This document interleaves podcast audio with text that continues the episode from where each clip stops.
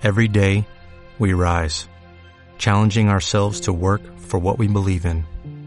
At U.S. Border Patrol, protecting our borders is more than a job, it's a calling. Agents answer the call, working together to keep our country and communities safe. If you're ready for a new mission, join U.S. Border Patrol and go beyond. Learn more at cbp.gov/careers.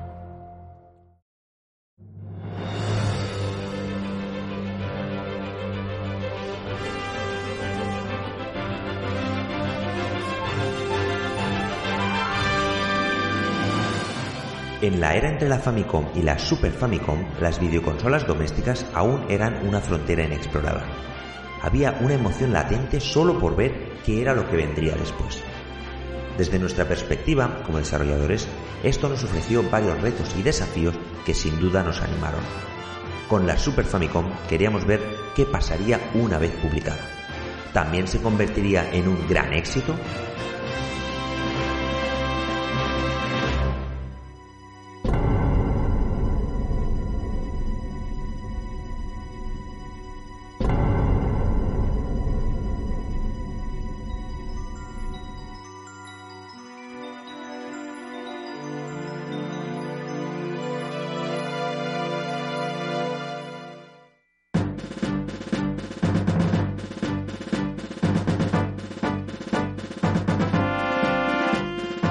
Fans de Nintendo, soy Payadia y esto que estáis escuchando es el cuadragésimo primer capítulo de Arqueología Nintendo. Ya sabéis, vuestro podcast sobre la historia de Nintendo y todas las curiosidades que la rodean. Acabamos de escuchar unas declaraciones del recientemente fallecido y padre de la Super Famicom y de la Famicom, Masayuki Uemura, en la voz de nuestro gran amigo Joel Martín del canal de YouTube El Escritorio de Joe. Y es que hoy comenzamos una nueva era en arqueología Nintendo. Hoy empezamos a hablar de la Super Famicom, de la Super Nintendo. Va a ser un trayecto muy largo en el que vamos a hablar de muchísimas cosas, de, de cientos de cosas, de miles incluso de cosas. Vamos a ir poco a poco. Eh, no nos vamos a dejar casi nada en el tintero, así que venga, esto empieza ya mismo, así que abrochaos muy fuerte los cinturones, coged un refrigerio el que más os guste y venga, subíos a largo en el tiempo porque esto no os lo podéis perder.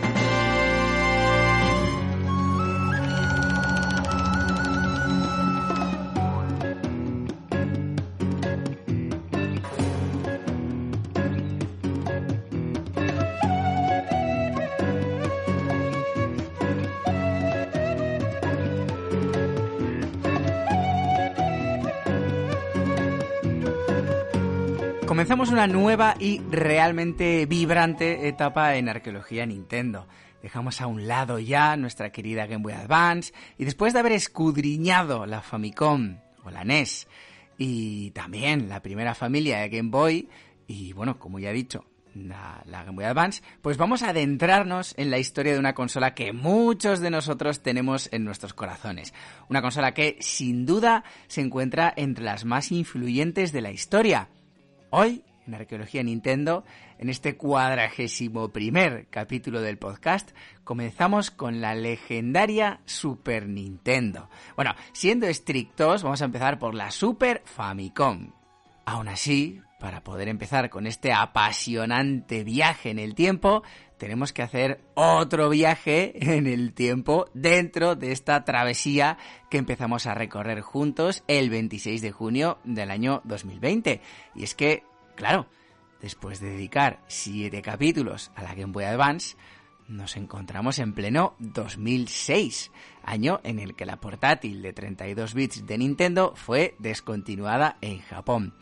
En Europa esta descontinuación llegaría en el año 2008 y en Norteamérica esta se produjo en el 2010. Pero bueno, cogiendo como referencia este año 2006, tenemos que abandonar un mundo en el que, por ejemplo, George Bush hijo presidía Estados Unidos. De hecho, el mundo estaba inmerso en la tan polémica guerra de Irak Un año también, el 2006, en el que Italia consiguió alzarse con el campeonato del mundo de fútbol en Alemania. O un año en el que el disco más vendido fue eh, Back to the Bedlam de James Blunt y en España Guapa de La oreja de Van Gogh. En lo relativo al mundo de los videojuegos, la consola más vendida en el año 2006 fue la Nintendo DS, tanto en Japón como en Europa y América mientras que los juegos más vendidos a nivel mundial fueron el New Super Mario Bros. de Nintendo DS con 5,8 millones de juegos despachados, el Pokémon Diamante y Perla, nuevamente de la DS, con 4,3 millones de unidades vendidas, y el Madden NFL 07. Este juego de fútbol americano consiguió vender casi 4 millones de juegos. Bueno, pues lo dicho, tenemos que abandonar esta época en la que usábamos el Microsoft Messenger como herramienta para comunicarnos con nuestros amigos y por supuesto para ligar también. Y tenemos que emprender un nuevo viaje a través del tiempo a bordo de nuestro querido Arwin del tiempo. Retrocederemos casi 20 años en el tiempo nos vamos a trasladar a una época completamente diferente, mediados finales de los 80, más concretamente al año en el que nací, 1987. Nos vamos a encontrar en un mundo que poco a poco se aproximaba al fin de la Guerra Fría. Mikhail Gorbachev, el presidente de la Unión de Repúblicas Socialistas Soviéticas, mientras que su contrapunto en Estados Unidos era el carismático y controvertido también en muchas ocasiones Ronald El desastre de Chernóbil había acontecido hacía un año escaso, así como el trágico accidente del transbordador espacial Challenger.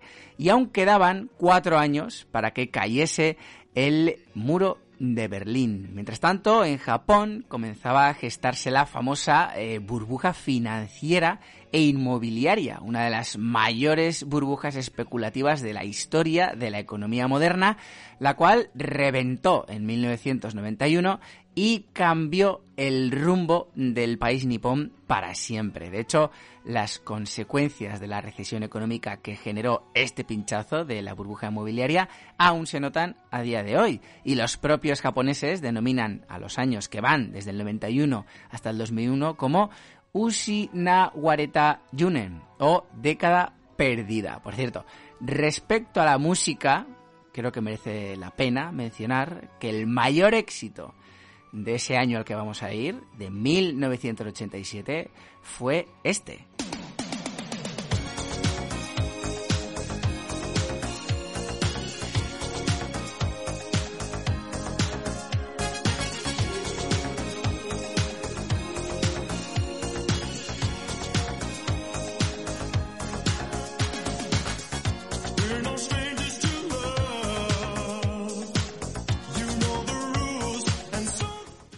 Es que, me encanta esta canción, de verdad, me vuelve loco Never Gonna Get You Up de Rick Astley.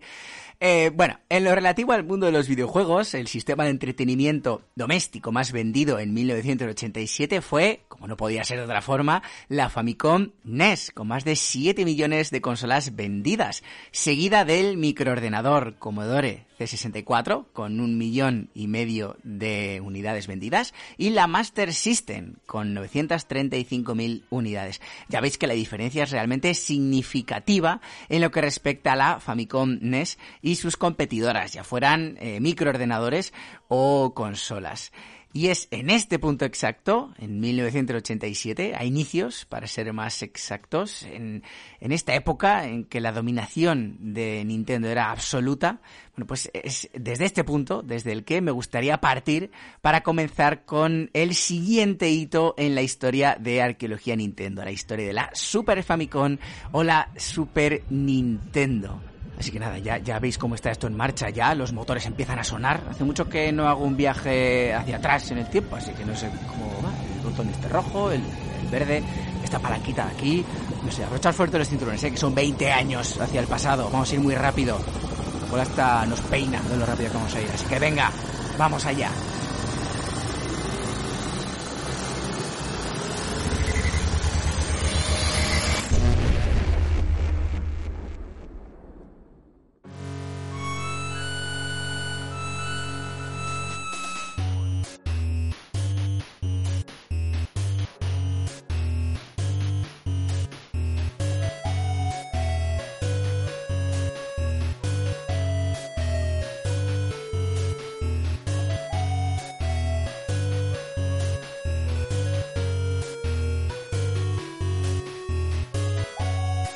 Nos encontramos en 1987, hace más de 35 años, ni más ni menos. Nintendo, completamente inmersa en el mundo de los videojuegos, se encuentra en uno de los mejores momentos de su longeva historia, que en aquel momento contemplaba los 98 años. Su consola doméstica de cartuchos intercambiables estaba arrasando en territorio nipón, habiendo vendido ya más de 10 millones de aparatos. Por otro lado, la NES, después de un comienzo muy complicado, estaba por fin haciéndose un hueco en Estados Unidos, país en el que se estrenó en 1985 y en el que ya había superado con creces el millón de consolas vendidas. Si miramos a España, la NES ni siquiera había hecho acto de presencia. Como ya comentamos hace 27 capítulos, ni más ni menos, al país ibérico llegaría a finales, precisamente, de este año, de 1987, pero de manera extraoficial.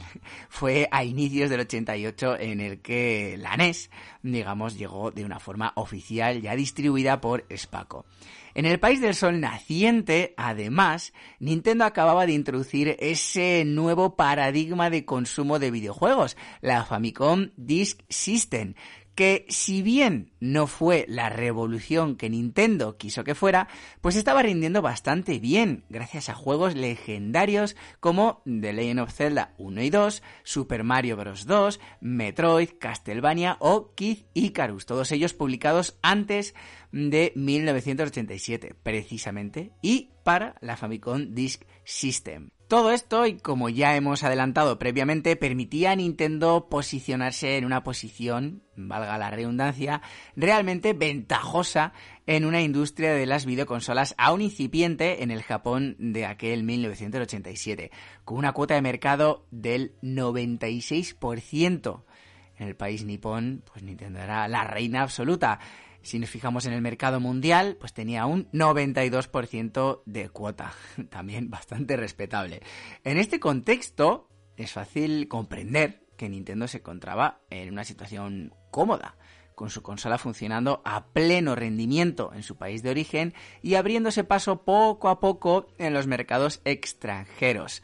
La empresa de Kyoto no tenía por qué preocuparse en buscar una sucesora para su gallina de los huevos de oro. Con todo esto, la primera pregunta que tenemos que hacernos es ¿en qué momento Nintendo se planeó la creación de una consola de 16 bits? Pues eh, por muy extraño que parezca, esta idea ya rondó las oficinas de Nintendo a inicios de los 80. En aquella época ya existían algunos ordenadores con una arquitectura similar a los de 16 bits. Ejemplos de esta afirmación son los Olivetti M20, Olivetti M24 o el PC 9800 de NEC por lo que los equipos técnicos de Nintendo, con Masayuki Uemura a la cabeza, pues contemplaron la idea de una consola de 16 bits para la primera Famicom. Aún así, esta idea fue descartada de forma fulgurante debido a la directriz de Hiroshi Yamauchi de llevar a cabo una consola con un precio muy reducido. Los años pasaron y como sucede en todo contexto tecnológico, pues esa idea que a inicios de los 80 se consideraba cara, poco a poco se fue convirtiendo en algo viable. Y eso era algo de lo que Nintendo era consciente en pleno 1987. Aunque, bueno, como ya he dicho antes, ¿para qué molestarse en crear una nueva consola cuando la Famicom y su Famicom Disk System estaban rindiendo tan bien? Esta actitud tan propia de Nintendo hizo que finalmente aconteciese lo inevitable. Vamos, lo que coloquialmente suele decirse que le pilló el toro. Vamos, y aquí hay mucha tela que cortar.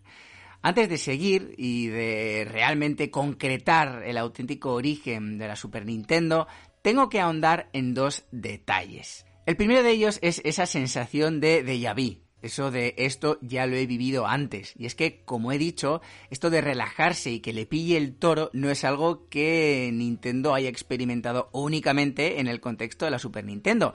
Si nos retrotraemos a capítulos anteriores de Arqueología Nintendo, vemos cómo la compañía nipona empezó a experimentar con consolas portátiles de 32 bits desde el 96, pero la buena salud comercial de la Game Boy en aquella época hizo que Nintendo no viese la necesidad de trabajar de forma intensa en una sucesora para su portátil de 8 bits. Eso sí, cuando Bandai anunció su WonderSwan, un Hiroshi Yamauchi completamente aterrorizado tuvo que salir al paso anunciando el futuro advenimiento de la Game Boy Color, una sucesora a medio camino entre la primera Game Boy y la futura Game Boy Advance. Vamos, que la noticia de la portátil de Bandai pilló desprevenida a Nintendo y tuvo que activar un plan de contingencia para continuar con su supremacía en el territorio de las portátiles.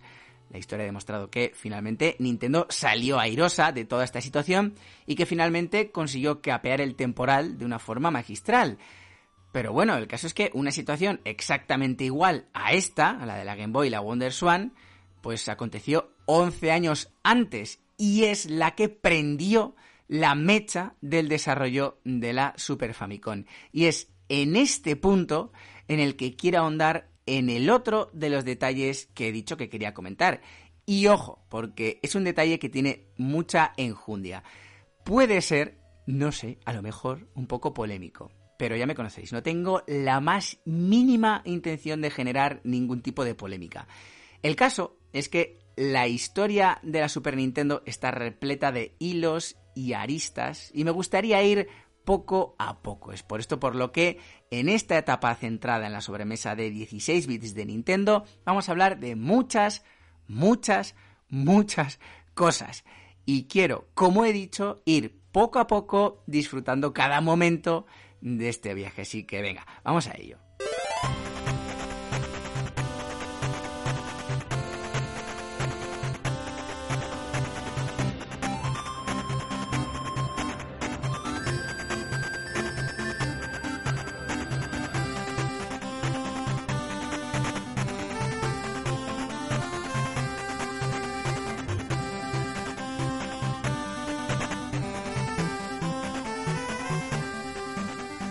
La historia la escriben los vencedores. El legendario escritor y periodista británico Eric Arthur Blair, más conocido por su seudónimo George Orwell, fue el que pronunció esta frase tan asentada en la cultura popular. El autor de obras magistrales como las eh, distópicas Rebelión en la Granja o 1984, esta última una de las novelas más importantes de la historia y esa que introdujo el concepto de gran hermano, pues bueno, George Orwell fue el que introdujo esta frase en el año 1944 en una columna para la revista británica Tribune. ¿Y qué razón tenía el bueno de George? En el mundo de los videojuegos también podríamos aplicar este concepto, aunque un poco modificado, ya que en el contexto al que me quiero referir no hablamos de vencidos y vencedores. Permitidme entonces decir en este caso lo siguiente. La historia que perdura la escriben los actores más influyentes. Vale, estaréis pensando que hoy me estoy volviendo un poco loco y que igual me estoy pasando de pedante. Y no os culpo. Pero lo que quiero decir con todo esto, siendo ya absolutamente concreto, es que en muchas ocasiones en la historia de los videojuegos parece que prevalece por encima de todo el relato estadounidense. Bueno, digo en la historia de los videojuegos, pero casi casi que podría extenderse a, toda la historia moderna. Eh, el caso es que, en este sentido, parece que todo lo que aconteció en el país norteamericano es lo que también eh, sucedió en el resto del globo terráqueo. Y esto muchas veces no es así. En muchas ocasiones nos dejamos influir por este relato y en parte es lógico. No tengo ninguna intención de juzgar este hecho o de crear una polémica absolutamente absurda, ya que hay muchas razones que justifican esto, y es que Estados Unidos es sin duda la primera potencia mundial en lo que respecta a exportación de cultura, ya sea música, cine, arte, moda, Dejadme poner un ejemplo realmente paradigmático de esto mismo que estoy contando y que poco tiene que ver con el mundo de los videojuegos, pero es que es un ejemplo que escenifica a la perfección todo esto a lo que me estoy refiriendo. Estoy seguro que también os va a parecer súper interesante, ya veréis. Este ejemplo está relacionado con la Segunda Guerra Mundial, finalizada en 1945 con la victoria del bando aliado. Pues bien, en el mismo 1945, en Francia, se llevaba a cabo un sondeo en el que se preguntaba a la población a ver cuál era, bajo su criterio, el país que había contribuido de forma más decisiva a la derrota de la Alemania nazi. Pues bueno, en aquel 1945 el 57% de los encuestados se inclinaron porque la Unión Soviética había sido la nación más decisiva. Un 20% se decantó por Estados Unidos y un 12% por el Reino Unido. Bien, pues esta misma encuesta fue llevada a cabo casi 60 años después, en junio del año 2004 después de décadas de absoluto dominio cultural por parte de Estados Unidos y después de la publicación de cientos de documentales, películas de Hollywood, libros y revistas.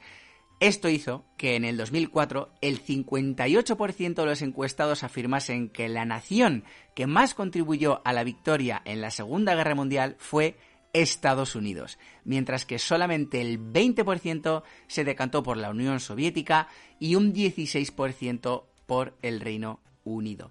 Es a esto a lo que me refiero cuando digo que la historia que perdura la escriben los actores más influyentes. Si giramos nuestra atención al mundo de los videojuegos, tenemos un ejemplo claro y que aconteció antes incluso de la concepción de la Super Famicom o Super Nintendo. Y es el mítico Atari Shock de 1983.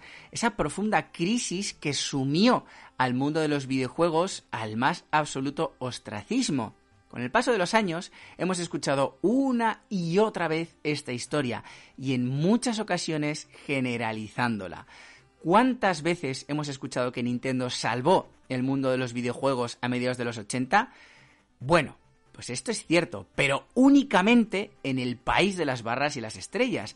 Como bien comentan autores como Floren Gorges en su colección de la historia de Nintendo, esta crisis de los videojuegos no aconteció en Japón. Es más, fue precisamente en el 83 cuando se estrenó la Famicom en, el país del sol naciente, en Japón, haciendo que, lejos de hundirse en una profunda crisis, la industria de los videojuegos floreciese y se convirtiese en una fuente de dinero realmente considerable.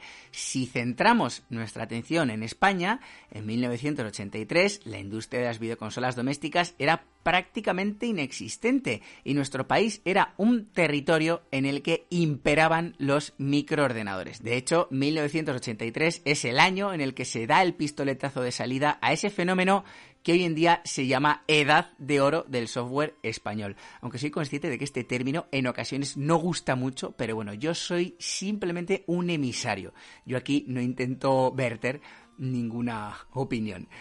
Bueno, pues pese a esto, como ya he dicho, no son pocas las veces en las que el relato estadounidense se ha hecho dueño del relato mundial. Bueno, pues después de todo esto, después de esta chapa que os acabo de pegar, llegamos al punto al que yo quería llegar, la concepción de la Super Famicom.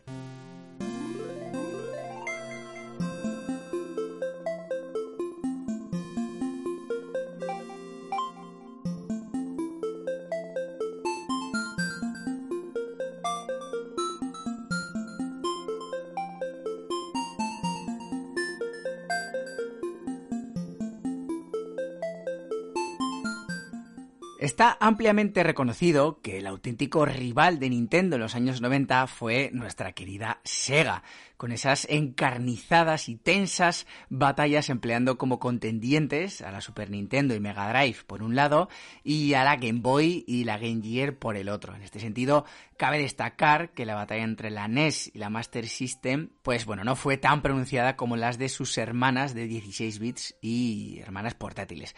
Y también es interesante destacar que esta terna aconteció sobre todo en territorio norteamericano y europeo, ya que en el el país del sol naciente, pues toda esta batalla apenas tuvo incidencia alguna. Y es que, como veremos en futuros capítulos, la Mega Drive superó en ventas globales a la Super Nintendo tanto en Estados Unidos como en Europa, según cifras oficiales tanto de Sega como de Nintendo, pero en territorio nipón el dominio de la Super Famicom fue absolutamente apabullante, vendiendo 17 millones de consolas frente a las 4,5 de Mega Drive. Es, es, por esto por lo que finalmente, eh, si sumamos todas las cifras en todo el mundo, pues bueno, la Super Nintendo acabó vendiendo más que la Mega. Por eso todo este tema de las ventas y quién ganó a nivel comercial, pues es un punto ciertamente controvertido en el que absolutamente yo no voy a entrar. O sea, vamos, prefiero comerme un kebab con 200 kilos de picante que entrar en esta polémica. Eh, bueno, como estaréis comprobando en el capítulo de hoy, estoy dando aún más vueltas de lo que suelo hacer frecuentemente, que ya es bastante. Pero es que me parece realmente importante y muy interesante contextualizar de forma apropiada la concepción de la Super Nintendo. Porque también nos ayuda a entender cómo estaba el mundo de los videojuegos en aquella época y lo que realmente llevó a Nintendo a iniciar el proyecto Super Famicom. En este aspecto es sorprendentemente sencillo encontrar artículos en Internet o vídeos en YouTube, sobre todo de fuentes estadounidenses, que afirman que la Super Nintendo fue concebida debido al avance de Sega y su Mega Drive, o Genesis, en términos comerciales, y que fue este crecimiento lo que empujó a Nintendo a dejar atrás su NES o su Famicom y desarrollar su sucesora de 16 bits. Pues bueno, todo esto es un ejemplo más de lo que he comentado antes, cómo el relato estadounidense mucho más mediático se apropia de una realidad completamente diferente. A ver, con esto no estoy diciendo que todos los medios estadounidenses estén conspirando para apropiarse de la historia. No, en absoluto. Tampoco estoy echando pestes sobre ellos. Vamos, nada más lejos de la realidad. De hecho, es que eh, muchos de nosotros, o al menos yo, soy culpable de este dominio cultural estadounidense, ya que muchas veces eh, pongo ejemplos sobre Estados Unidos y bueno, realmente me gusta mucho la cultura estadounidense. Pero bueno, el caso es que me parece realmente curioso ver que medios bastante reputados caen en este error y que no es muy complicado de contrastar. Y es que la Super Nintendo fue oficialmente anunciada en 1987, mientras que la Mega Drive vio la luz a finales del 88. Es más, la Mega Drive tuvo un inicio un tanto dubitativo y no llegó a explotar por completo hasta 1991 y 1992, años en los que causó auténtico furor tanto en Estados Unidos como en Europa, estando ya la Super Nintendo en el mercado. Es por esto por lo que la consola de 16 bits de Sega no tuvo nada que ver en la concepción de la Super Famicom. Vale, una vez dicho todo esto, respondamos ya a la pregunta ya dejemos de dar vueltas que ya ha dado bastantes y llevamos casi media hora de programa. Entonces, ¿cuándo, cómo y por qué fue concebida la Super Nintendo? Bueno, pues el cuándo lo he comentado antes. Finales de 1987. ¿Cómo? Mediante una noticia en la prensa. ¿Y por qué? Bueno, pues el desarrollo de la Super Nintendo o Super Famicom fue concebido única y exclusivamente para intentar hacer frente a una temible y futura competidora a la que Nintendo tendría que enfrentarse en Japón, la PC Engine.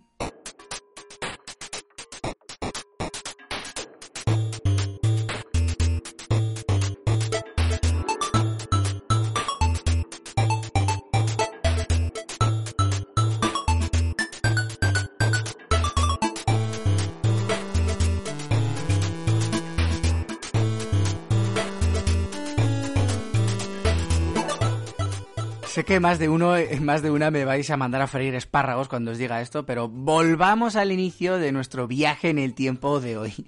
Nos encontramos a ahora mismo, ya no a principios, sino a mediados finales de 1987. Nintendo sigue completamente relajada y confiada, su Famicom es absolutamente imparable y sigue siendo un auténtico ciclón tanto de ventas como de influencia, pese a llevar cuatro años en el mercado.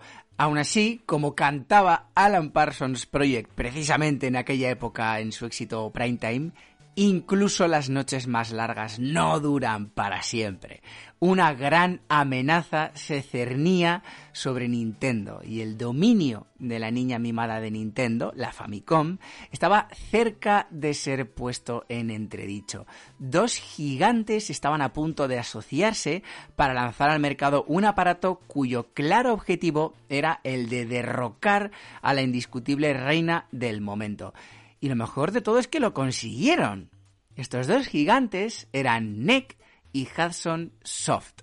Por un lado, NEC era la líder absoluta en Japón en lo referente a sistemas informáticos y ordenadores y tenía una cuota de mercado del 50% en el país del sol naciente en aquel momento. Por otro lado, Hudson Soft era ni más ni menos la primera desarrolladora externa que tuvo la Famicom en toda su historia y el estudio detrás de juegos legendarios como Bomberman, Runner o Adventure Island. Dos socios que si bien por separado eran fuertes, juntos eran realmente temibles. Tenían dinero, influencia, experiencia, y esto era algo que Hiroshi Yamauchi sabía. Hiroshi ya sabía de lo que era capaz Hudson Soft y ya había visto cómo NEC arrollaba sin piedad a sus competidoras en el sector informático. Y de repente le vio las orejas al lobo. Con todo esto, la PC Engine que iba a ser el producto resultante de la unión de estos dos amenazantes actores, tenía planeado su estreno el 30 de octubre de 1987. Hiroshi, con la intención de adelantarse y de generar cierto ruido y revuelo, reunió a la prensa un mes antes del lanzamiento de la PC Engine y emitió un comunicado, el cual pudo leerse en el reputado periódico Kyoto Shimbun. El Kyoto Shimbun, por cierto, que lleva en circulación ni más ni menos que 142 años, es decir, que es más antiguo que la propia Nintendo. Bueno, pues el 8 de septiembre del año 1987, el Kyoto Shimbun dio la primicia. Nintendo anuncia su consola de 16 bits, la Super Famicom, la cual estará disponible en 1988 toma ya. Un auténtico bombazo que nadie se esperaba y que pilló por sorpresa a propios y a extraños.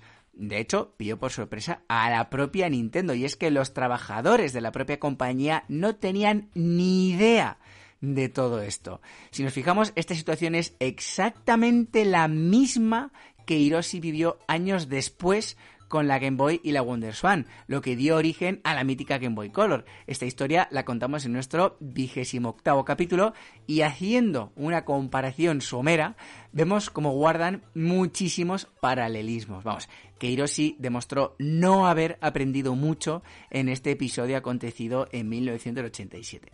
Claro, dicho esto, en pleno 2022, eh, pues puede llegar a sorprendernos. Sí, pero imaginaos lo que supuso esto en la Nintendo de aquella época. La compañía nipona tenía una gran parte de los empleados concentrados en sacar juegos para la Famicom Disk System. Por otro lado, Nintendo estaba aún coordinando el desembarco de la NES en territorio extranjero. Y es que en septiembre del 87 la NES estaba despegando por fin en Estados Unidos y su presencia en Europa era apenas inexistente, como ya hemos dicho al principio de, este capítulo. Finalmente, el Departamento de Investigación y Desarrollo 2, con Masayuki Uemura a la cabeza y encargado de la creación de productos hardware, eh, sí, se encontraba desarrollando un nuevo hardware, pero no era una consola, sino que se trataba de un periférico para la Famicom, el Famicom Modem, un revolucionario aparato que finalmente sí que vio la luz en el 88 y que, sí que es cierto, no tuvo la acogida que Nintendo pretendía. Bueno, otro dato significativo, en el momento en el que la Super Famicom eh, fue anunciada, el Super Mario Bros. 3 aún ni siquiera había salido. De hecho, es que le quedaba más de un año para ver la luz. Para que nos hagamos una idea de en qué contexto fue anunciada la consola. En fin, que el inesperado anuncio de Hiroshi Yamauchi penetró en Nintendo pues como lo haría un misil BGM-109 Tomahawk, haciendo saltar por los aires toda planificación y obligando a la compañía a redirigir muchos esfuerzos a la creación de la flamante nueva sucesora de la Famicom. Este desarrollo, como veremos en futuros capítulos, no fue todo lo bien que Nintendo hubiera deseado y fue el origen de muchos quebraderos de cabeza para la compañía kiotense. Aún así, creo que antes de seguir con la historia de la Super Nintendo o la Super Famicom, merece la pena hablar con más detenimiento de una de las grandes protagonistas de esta historia. Y es que no todas las consolas tienen el mérito de decir que pusieron en compromiso el dominio de la Famicom en Japón. Bueno, de hecho es que tan solo una puede presumir de ello, la PC Engine.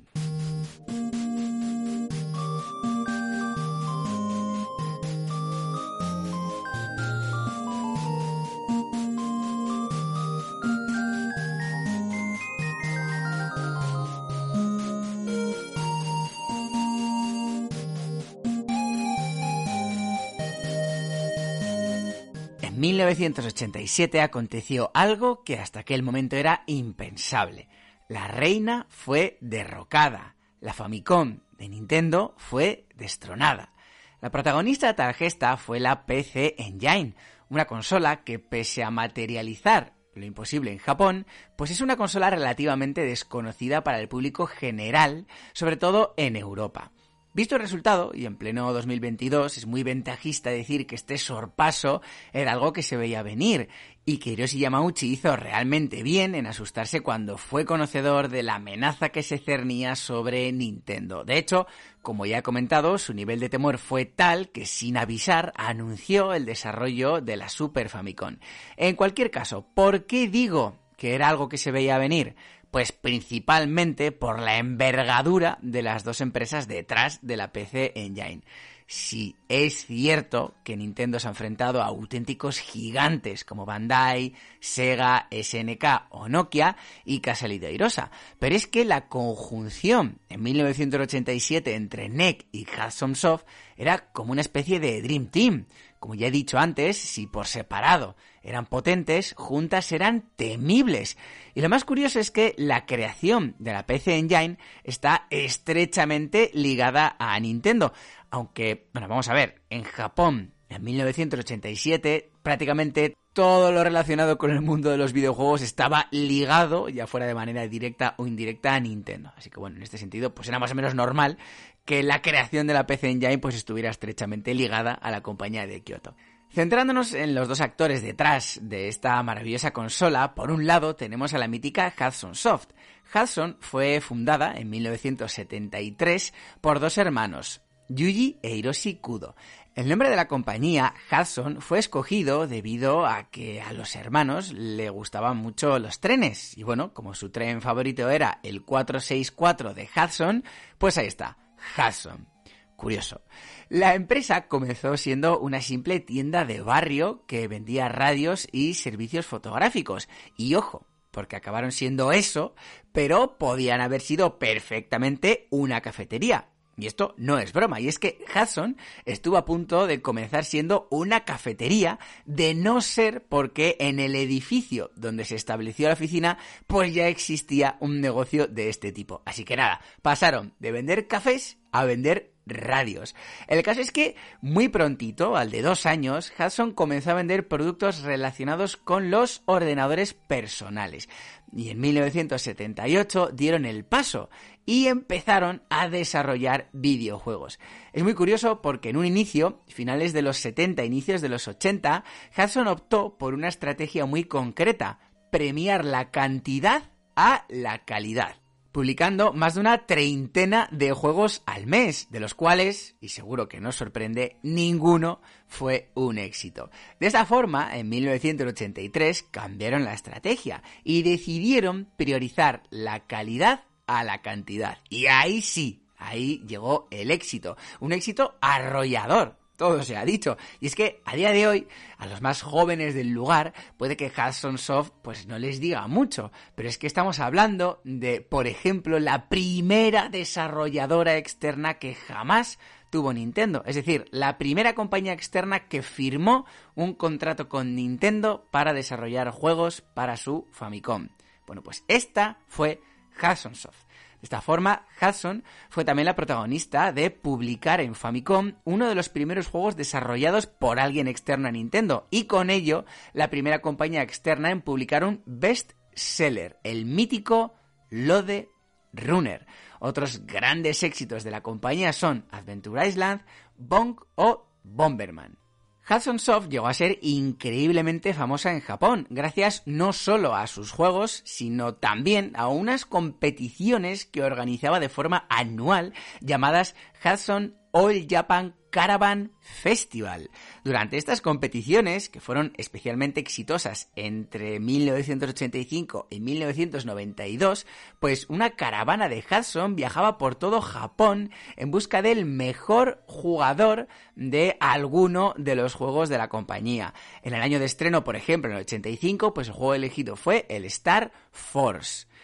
Por otro lado, la relación entre Nintendo y Hudson fue más allá de la simple publicación de videojuegos, y es que Hudson, por ejemplo, colaboró en 1984 con Nintendo y con Sharp en la elaboración del Nintendo Basic, que consistía en un cartucho que venía acompañado de un libro de instrucciones y un teclado con el que se podían programar cosas sencillitas en el lenguaje Basic. Aún así, la relación entre Nintendo y Hudson no siempre fue buena lo que precisamente llevó a la creación de la PC Engine. Son dos los acontecimientos que empujaron a Hudson a buscarse las castañas fuera del influjo de Nintendo. El primer acontecimiento está ligado con la Famicom Disk System, como ya explicamos en nuestro décimo tercer capítulo, hace ya un porrón de tiempo, más de un año. Y es que la idea de la Famicom Disk System comenzó con una llamada de Hudson Soft a Nintendo para hablarles de las V-Cards. Las V-Cards, que eran una especie de soporte de memoria del tamaño de una tarjeta de crédito y que estaban siendo creadas entre Hudson y Mitsubishi. La idea que Hudson le propuso a Nintendo fue la de sustituir los cartuchos por estas tarjetas, algo que Hiroshi Yamauchi vio con muy buenos ojos, principalmente porque los precios de los chips no paraban de subir y subir y con este nuevo sistema los juegos podrían ser más económicos. Aún así, con un Hiroshi Yamauchi decidido a llevar la idea a cabo, pues la negociación saltó por los aires. Y es que las V-Cards no eran tan económicas como parecían. Siendo propiedad tanto de Hudson como de Mitsubishi, pues la producción de estas tarjetas con un juego integrado presentaba un coste demasiado elevado, debido en parte a los derechos que tenía que pagar Nintendo a estas dos empresas. Con esto, Nintendo no cerró el acuerdo con Hudson, pero sí llevó a cabo la idea, finalmente con la empresa Mitsumi Denki. Imaginaos cómo le sentó esto a Hudson, que acudía a Nintendo con una idea, la cual Nintendo pues se acabó apropiándose de ella, la llevó a cabo finalmente, pero con otra empresa bajo mi punto de vista, una buena puñalada trapera de Nintendo a Hudson.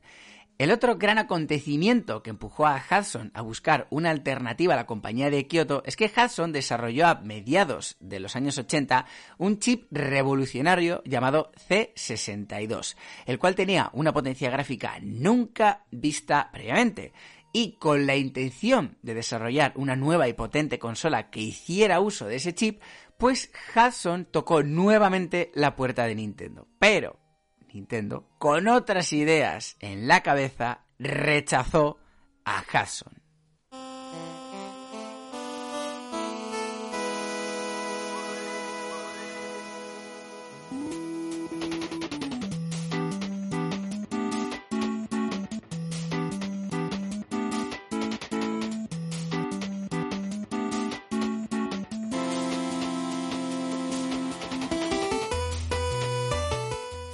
Otro lado, tenemos a la Nippon Denki Kabushiki Gaisha en japonés o en inglés Nippon Electric Company, o bueno, como se le conoce mundialmente, NEC. NEC, al igual que Nintendo, es una empresa centenaria, siendo fundada en 1899. Al contrario que Nintendo, NEC se ha mantenido más o menos en la misma línea durante sus casi 123 años de historia. Evidentemente, no se dedicaban a la informática en 1899, pero sí a la electrónica. De hecho, fue una empresa pionera en lo relacionado con la telefonía. Más tarde, en 1924, y como parte del crecimiento que estaba experimentando, NEC se adentró en el mundo de las comunicaciones radiofónicas, siendo nuevamente pionera en Japón en lo relativo a este sector. En fin, la historia de NEC daría para un capítulo entero de arqueología Nintendo, ya que está repleta de anécdotas y vericuetos pero no voy a profundizar mucho porque nos podríamos tirar hasta mañana casi casi de forma literal. Aún así, dejadme comentar un par de anécdotas. La primera es que en 1923 aconteció el infausto gran terremoto de Kanto, que acabó con la vida de 140.000 personas y dejó sin casa a más de 3 millones de japoneses. Este terremoto destruyó cuatro factorías de NEC, un tercio de las oficinas telefónicas de Tokio, muchas de ellas gestionadas por NEC, y se llevó la vida de 105 trabajadores de la empresa. Está considerado como uno de los eh, puntos negros de la historia de la compañía. El segundo punto negro, que es la segunda de las anécdotas, eh, es que, claro, naciendo en 1899 y como ya le pasó a Nintendo, pues la Segunda Guerra Mundial hizo mucho daño en NEC. De hecho, la propia NEC califica esos años como los peores de su historia, ya que varias de sus plantas fueron confiscadas por el ejército nipón, lo que hizo que los aliados llegasen a bombardear varias de las plantas industriales más potentes de la compañía. En fin, con el paso de los años, NEC se introdujo de pleno en el mundo de la informática, produciendo varios de los ordenadores más famosos y populares de los años 80. En 1987, NEC era la mayor productora de ordenadores personales en Japón, copando más del 50% del mercado. Esto era así gracias, en gran parte, al ordenador conocido como PC 8800 o PC 88, el ordenador más ampliamente empleado a nivel doméstico en aquella época. Esta computadora llegó a contar con juegos de compañías como Enix, Square, Taito y, ojo, Nintendo, el cual llegó a publicar una versión del mítico Super Mario Bros. desarrollada precisamente por Hudson Soft. Efectivamente, un sistema externo a Nintendo llegó a contar con una versión del mítico Super Mario Bros. llamada Super Mario Bros. Special y encima desarrollada por Hudson. A mí es que esto me parece una historia increíble, o sea, no sé por qué no es más conocida. A mí, de verdad, que me dejó realmente patidifuso cuando la conocí investigando precisamente para este capítulo.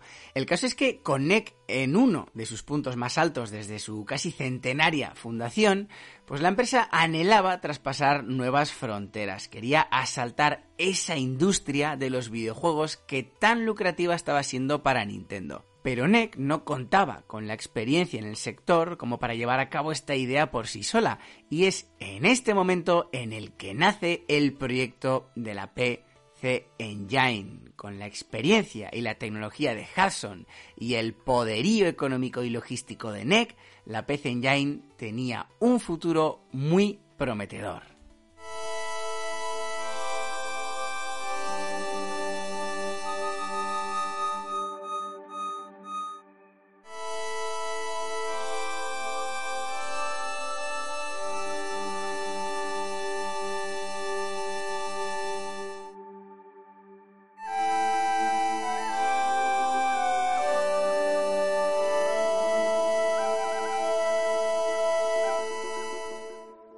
Todo esto, la PC Engine se lanzó al mercado en octubre de 1987. Y lo cierto es que es una consola que llama la atención desde el primer momento en que los ojos de cualquier persona se posan en ella. Su diseño es realmente vanguardista. Es una consola mucho más potente que la Famicom y muchísimo más pequeña. De hecho, incluso hoy en día, la PC Engine es una de las consolas sobremesa más pequeñas jamás creadas en parte gracias al reducido formato de cartucho que usa, que realmente no es un cartucho, sino que son las B-Cards que Nintendo rechazó en su momento, rebautizadas en este caso como Hue Cards. Siendo estrictos, la PC Engine es una consola de 8 bits, como la Famicom, pero cuenta con un doble procesador gráfico de 16 bits, eh, el que Soft ofreció a Nintendo, gracias al cual la calidad de la imagen era absolutamente increíble para la época. Más allá del aspecto gráfico, la PC Engine supera a la Famicom en otros aspectos técnicos, por lo que indudablemente era una consola superior a la máquina de Nintendo. Otra de las grandes novedades e innovaciones relacionadas con la PC Engine estaba relacionada con sus periféricos, siendo probablemente aquel que publicaron en 1988 y conocido como CD-ROM-ROM el más influyente de todos y que consistía en un sistema que se adhería a la PC Engine y que permitía la ejecución de juegos en formato CD-ROM. Esto mejoraba aún más la calidad gráfica de los juegos. Este periférico permitió a la PC Engine ser no solo la primera videoconsola en utilizar el formato CD-ROM para sus juegos, sino ser uno de los primeros sistemas de entretenimiento en emplear CDs como soporte de juego. Todo un hito. Con todo esto, la PC Engine consiguió hacerse un hueco en una industria tan competitiva como la de los videojuegos por varias razones, entre las que encontramos el ya mencionado diseño o su potencia gráfica. Pero realmente, si por algo llegó a triunfar, fue por eso mismo que hemos comentado en muchas ocasiones en Arqueología Nintendo y que ha impedido a otras competidoras en otros contextos hacer frente a Nintendo. Y estoy hablando del catálogo de juegos. Y es que el catálogo de juegos de la PC Engine fue soberbio. En pocas palabras, este éxito se cimentó en tres grandes pilares. El primero está relacionado con la inteligencia que demostró NEC al hacerse con muchas licencias de renombre en Japón. De esta forma, la PC Engine contó con juegos entre muchísimos otros, pues de Doraemon, Sailor Moon, Rama y medio, Yu Yu Hakusho, City Hunter y sobre todo Dragon Ball. Y es que el juego de Dragon Ball de la PC Engine fue realmente espectacular. El otro de los pilares fue el gran apoyo que recibió por parte de desarrolladores externos, entre los que podemos encontrar gigantes como Koei, Taito, Konami o Namco. Algunas de las compañías que publicaron juegos para PC Engine, como Namco o Konami, no estaban pasando por su mejor momento con Nintendo y vieron en la nueva consola de NEC y Hudson un oasis de libertad que aprovecharon con creces. De ahí que el apoyo de compañías externas fuese clave en el éxito de la consola. Mencionar además que compañías como SNK y Capcom también tuvieron presencia en la PC Engine, pero de forma indirecta, lo que condujo, por ejemplo, a que la consola contase con una excelente versión del Street Fighter 2. También todo un hito. El último de los pilares que sostuvo el fantástico catálogo de juegos de la consola fue la propia Hudson Soft, que publicó grandes juegos como los relacionados con Adventure Island, Bomberman y probablemente el más conocido, Bonk, un niño cavernícola con una gran cabeza que llegó a protagonizar tres grandes juegos de temática plataformera para la consola. Vale, y para ir terminando, ya que me estoy alargando mucho, quería comentar dos cosas más relacionadas con la PC Engine. Eh, por cierto, si queréis más información de esta videoconsola, os voy a recomendar un vídeo llamado Consolas Olvidadas PC Engine y TurboGrafx 16 de Mark Royan, el FUNS, que podéis encontrar en YouTube. Os voy a poner en el link de, este episodio, eh, este, pues la, el link, digamos, a este vídeo. Y os lo recomiendo porque yo lo he visto y hay mucha información que, he sacado de, de ese vídeo. Y la verdad que os recomiendo que, lo veáis encarecidamente. Así podéis ver también gráficamente cómo era la consola. Bueno, la primera de las cosas que quería comentar, y muy breve, es que lógicamente el éxito en el país nipón hizo que inevitablemente NEC y Hudson se planteasen lanzar la consola fuera del país del sol naciente. Y esto es algo que llevaron a cabo, pero sin mucho éxito diversas razones condujeron al fracaso de la consola fuera de Japón, como un incomprensible rediseño de la consola, el quizá llegar demasiado tarde a países como Estados Unidos o el catálogo de juegos que realmente estaba muy adaptado al mercado japonés. Mientras que en Japón la consola rondó los 10 millones de aparatos vendidos, en Estados Unidos, renombrada como TurboGrafx 16, pues apenas llegó a vender 2,5 millones de sistemas. En Europa, por cierto, la presencia de la PC Engine fue absolutamente testimonial. Bien, y para terminar con la PC Engine, y nuevamente, sin la menor intención de generar ningún tipo de polémica, pues simplemente quiero desmitificar un poco el relato que se suele asociar a esta consola, sobre todo en lo relativo a las ventas y a esa supuesta superioridad sobre la Famicom. Se suele decir con mucha frecuencia que la PC Engine superó en ventas a la consola de 8 bits de Nintendo. De hecho, yo mismo lo he dicho antes. Aunque el caso es que esta afirmación no es del todo acertada. Es decir, sí, la PC Engine llegó a superar en ventas a la Famicom, pero en momentos muy concretos, lo cual, cuidado, que ya es increíblemente meritorio viendo el panorama de la industria en aquel momento, con un éxito apabullante por parte de la consola de Nintendo y siendo prácticamente intocable e invencible. Eso sí, en términos generales y hablando únicamente de los años en los que estuvieron compitiendo una frente a la otra, la Famicom vendió más que la PC Engine. Según datos oficiales, en 1987 el estreno de la PC Engine, pues esta vendió 600.000 unidades, mientras que la Famicom vendió 1,7 millones. Esta superioridad de la Famicom es evidente, por supuesto, ya que el estreno de la PC Engine ocurrió en octubre, a finales del 87, y seguramente precisamente en aquella época, a finales del 87, si ahí seguro que la PC Engine vendió más que la Famicom. Y ojo, eh, porque los datos que estos que acabo de dar y los que voy a dar a partir de ahora son únicamente en Japón, únicamente en el territorio en el que las dos consolas compitieron entre sí. No cuento ni la NES ni en Estados Unidos ni en Europa. El caso es que en el 88 la consola de NEC y Hudson vendió 840.000 unidades y la Famicom 1,6 millones, casi el doble. En el 89 la Famicom volvió a superar a la PC Engine un millón y medio para la consola de Nintendo frente a los 940.000 de su competidora. Finalmente, en 1990, la PC Engine vendió 1,3, casi casi lo mismo que la Famicom, que vendió 50.000 consolas más solamente. Pero claro, todos sabemos qué pasó en 1990. Y es que Nintendo lanzó la Super Famicom, dejando a su consola de 8 bits en un segundo plano. Ya en el 91, sí, la PC Engine vendió un millón de consolas frente a las 640.000 de la Famicom. Pero claro, Nintendo ya estaba volcada en su flamante nueva consola de 16 bits, la cual vendió 2,37 millones aquel año.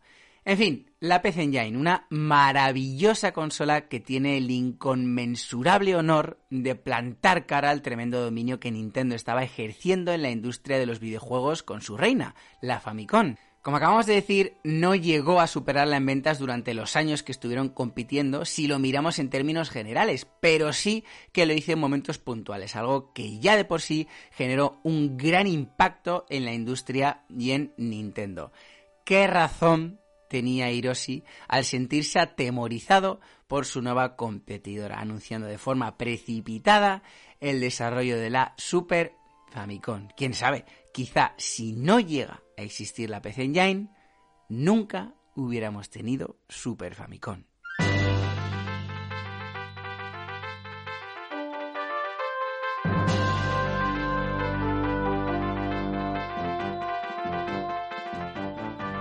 Aquí el capítulo de hoy. Ya veis, hoy me he enrollado mucho, pero es que veía absolutamente imperativo el hecho de introducir apropiadamente ese contexto histórico que rodeó, digamos, la conceptualización, bueno, más que la conceptualización, la concepción en el cerebro de Hiroshi Yamauchi de la Super Famicom. Una historia que, bueno, no es del todo conocida y yo creo, bueno, pues que merece la pena conocer. Eh, pues como hemos dicho, ¿no? La Super Famicom, Super Nintendo tiene muchísimas cosas de las que hablar, de las cuales vamos a hablar en Arqueología Nintendo, de todas o de la gran mayoría de ellas, y merece la pena empezar desde el principio, hacer las cosas poquito a poco, porque estoy seguro que así lo vamos a disfrutar todos y todas un montonazo.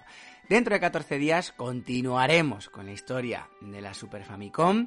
Vamos a hablar de eh, la historia, mm, valga la redundancia de nuevo, eh, que va, digamos, desde que Hiroshi Yamauchi suelta la bomba, como poco a poco, pues eh, la, la, historia del desarrollo de la consola a través de sus diferentes prototipos, diferentes presentaciones que fue haciendo Nintendo, hasta el día de su estreno. Vamos a hablar de cómo fue la consola por fuera. Es decir, si la Super Nintendo es eh, el cerebro de la bestia, pues en el siguiente capítulo vamos a hablar de esa corteza cerebral o corteza del cráneo, digamos, cómo era por fuera y cómo evolucionó poco a poco a lo largo de los años, porque ya iremos viendo que el desarrollo de la Super Famicom llevó años con sus retrasos y con sus quebraderos de cabeza. Bueno, pues vamos a hablar de todo eso eh, dentro de 14 días. En otro capítulo que os prometo que os va a gustar. Si esto os ha gustado, pues el de dentro de 14 días más. Así que nada, nos vemos en 14 días. Muchísimas gracias por haber escuchado este capítulo. Espero que lo hayáis disfrutado. Espero que disfrutéis también los siguientes. Sé que la Super Famicom es una consola que de la cual hay muchas ganas, así que espero haber cumplido vuestras expectativas. Lo dicho. Muchísimas gracias y nos vemos en 14 días. Os espero a todos y a todas. Un saludo. Aún.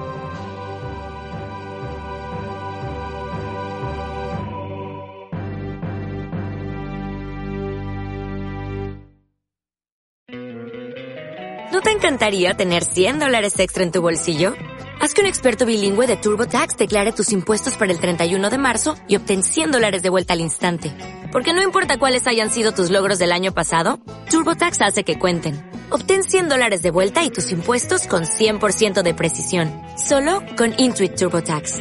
Debes declarar para el 31 de marzo. Crédito solo aplicable al costo de la presentación federal con TurboTax Full Service. Oferta sujeta a cambios o cancelación en cualquier momento.